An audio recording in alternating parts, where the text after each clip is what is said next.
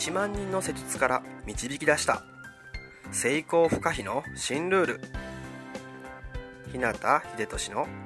人も運も味方につける。体リノベーションメソッド。この番組は理学療法士の国家資格を持ちこれまで延べ1万人以上のクライアントを指導してきた。自律神経内臓体質改善専門整体師でありパフォーマンス促進トレーナーでもある日向秀俊が体と意識についての幅広い知識と自らの経験をもとに成功不可避なエネルギーの高い状態になる方法を独自の視点からお届けしていきます。あなた本来の力とパフォーマンスを引き出すヒントや自分らしく豊かな人生を過ごすためのキーポイントについてなどまたリスナーの皆様からいただくご質問やお悩みにお答えしたりとさまざまな角度からこの番組内で情報をお届けしていきます。こんばんは。日向秀俊の人もお金も味方につける体リノベーションメソッド。さて第7回目の今日はですね、僕がいつもですね、えー、クライアントの現状分析とか、まあ、あの施術をねする上で、まあ、どんな人でも必ずチェックしている、まあ、股関節のことについてねお話ししたいなと思ってます。特に胃腸の調子がねこういつも悪いとかなんかこう普段から体がだるいとかそういう人っていうのはあ結構ね股関節からの影響がね出ていることも多いなという印象です。で股関節が詰まると、まあ、運動する時のねパフォーマンスがこうガタッと落ちたりとか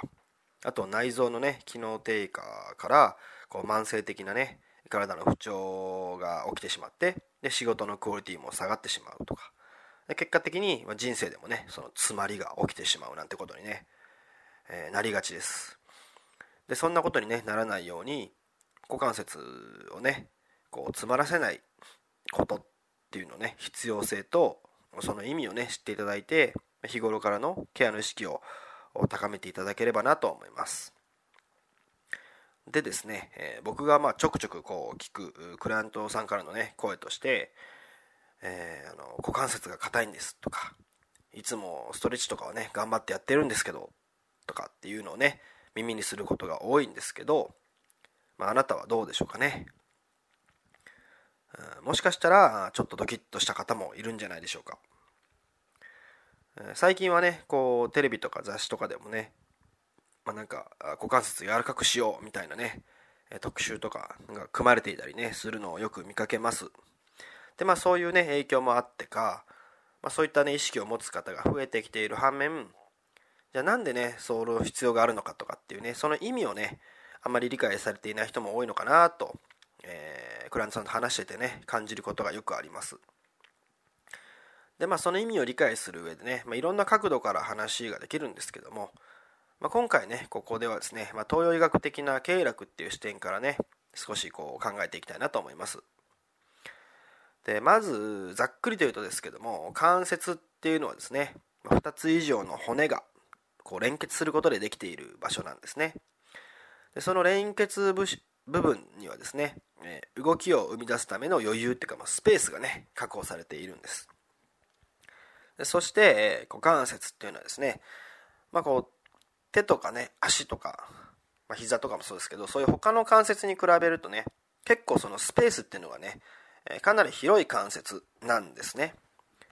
これ肩も一緒なんですけどね肩と股関節っていうのは本当にそのスペースが本当に広い関節なんですね。なので、その分動きのね、範囲も広くて、まあ、運動する時のね、そこの役割とか仕事も結構多くなるんですよね。とすると、まあ、もしね、股関節のスペースが狭くなってしまったらどうなるかっていうことなんですね。えー、ちょっと考えてみてほしいんですけど、股関節の余裕がね、なくなって狭くなってしまったら、まあ、もちろんねその部分の動きが悪くなるっていうのは想像できると思うんですけどさっき言ったように股関節のこう運動時のね活動時の仕事や役割ってかなり大きいですからそこが悪くなるということは結局運動する時とかね、まあ、仕事でのねクオリティも下がってしまいますよね。そこからいろんなさまざまな悪影響をね及ぼすことも予想できるんじゃないかなと思います。なので、えー、股関節のね詰まりを取ったりとか柔らかくしておきましょうっていうことが必要になってくるんですね。でもちろんその他にも理由はいろいろあるんですけどまここでね先ほどお伝えした経絡っていう視点をねミックスさせていきます。で経絡っていうのはまあ聞いたことある人も多いと思うんですけども、まあ、とねツボっていうのを結ぶ体の中を通る線路のようなものなんですね。つまりまあツボがこう駅で、まあ、線路が経絡みたいな感じですかね。その経絡とツボっていうのは、まあ、内臓ともね、えー、かなり関わりがね深いとされています。でもちろんこうね目に見える形で、えー、こうね具体的にその形を持って存在しているわけじゃないんですけども、まあ、でもその線路の数とあと駅の大まかな位置っていうのは大体決まっていて、まあ、左右対称にね12本あるんですね。で、えー、じゃあそれが股関節とどう関係しているかっていうとですけども、まあ、12本あるね、線路、まあ、経絡のうちですけど3分の1にあたるね4本もの経絡はい。つまり、えー、両サイドでいくと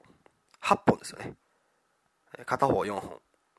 両方で8本の経絡。3分の1になったら8本ですね。えー、経絡が、実は股関節のね、こう前側、前面を走っているんですね。そしてその4本っていうのは何かっていうと、まあ、人形、関係、非形、異形っていうものなんですね。人形の人は腎臓の腎ですし肝系の肝は肝臓の肝脾形の脾は脾臓の脾ですね。胃系の胃はそのままですね。胃腸の胃ですよね。そういった4つのね4本の線路が、まあ、左右両方ね通ってるわけです。でまあそれぞれの経絡がどうなのかっていうのはまた違う場面でねお伝えしたいなと思いますけども。まあその名前から見てもですねそれぞれの内臓とね、深く関わっているっていうのは見て取れます。で、とにかく、まあ、経絡がね、重要な役割を担っているということだけ、えー、まあ、ここではね、頭の片隅に入れておいていただければなと思います。で、ここで少しだけ想像してほしいんですね。ちょっとイメージしてほしいんですけど、お腹が痛い時とかね、あとはおな、うん、落ち込んだ時とか、ちょっと体調悪いなっていう時ね、体ってね、どんな風になりますかね？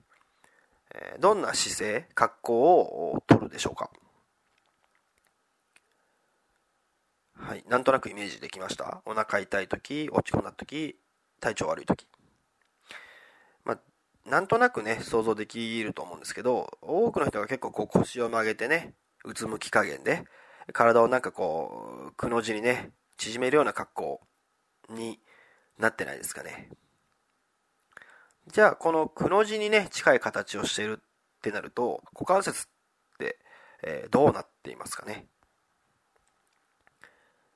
おそらくそのくの字のなんか頂点というかね、曲がり角が股関節あたり、腰あたりに来るんじゃないでしょうかね。で、えー、経絡ってもさっき線路って表現しましたけど、まあその曲がっているよりね、すっきり伸びていた方が流れがいいんですよね。線路もね、例えば急にこう、角を作ってね L 字型にっていうのはないですよね。通れないですよね。ゆっくりと緩やかなカーブをし、えー、カーブを描きながら通っていきますよね。なので経絡も一緒で曲がっているよりもすっきりと伸びていた方が流れがいいんですね。でもさっきのようなね格好だとするとくの字ですから詰まってしまってね流れ良くなさそうですよね、えー、つまり股関節がすっきりと伸びた状態でいられるか。っていうことがこれね結構大事なんです。実際に老化はね股関節から始まるというような人もいるくらいなんですね、えー、股関節が詰まると、まあ、運動機能も内臓機能も衰えていきますしそうなると、まあ、日頃の体調もね、まあ、日々の仕事とか人付き合いの中でのこうそういう活動時のねパフォーマンスも落ちていきますし。ということは、まあ、老化とともにね人生も詰まっていく。そんな感じになってしまいます。じゃあ、そうならないようにどうすればいいのかっていうことなんですけど、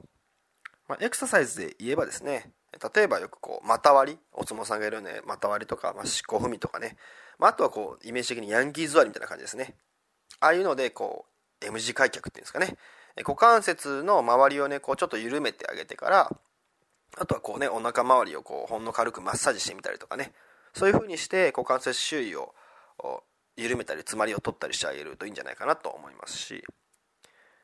いろんなね方法はねその具体的な方法っていうのは結構ネットとかでも調べると出てると思うんですけどそこまで難しいものじゃなくていいんでね本当に今言ったようなものだけでもいいと思います。で、えー、大事なのはその普段からね体を縮めるような姿勢をねとっていることが多いなっていう人はできるだけね股関節をすっきりと伸ばした姿勢にねしていくっていうのが必要になってくるんですね、え、変な方法とかねこうやり方を探すよりもねそういった普段の股関節の形とか姿勢っていうのを意識するだけでも、ね、体の状態が変化していきますからね。でまあ僕の経験からですけど、まあ、胃腸のねこう不具合っていうのを訴える人の場合っていうのは結構股関節のね詰まりを取ってお腹から足への流れっていうのを良くしてあげると、まあ、かなりの確率でね調子が良くなるなっていう反応が見られます。まあね、見える見えないは別にしてね、まあ、どんな方法であっても、結果が出て調子が良くなるならね、えー、まあ使えるものなら使ってしまいましょう。ということですね。えー、今回はですね、股関節についてお話ししていきました。で、本当にこれ結構大事なポイントなんでね、もっともっと具体的に細かくお話しできることもあるんですけども、一旦ね、今日はね、これぐらいで終わろうかなと思います。自分でねできることから少しずつ始めてみてほしいんですよね。でそれをね体が喜んでると感じたら、まあ、1日数分でもいいので続けてあげてもらえたらなと思います。それでは今日はこの辺で。自分の人生を豊かで価値のあるものにしたいなら体を置き去りにはできません。良くも悪くもあなたの体と意識次第。また明日もエネルギーの高い一日を過ごしましょう。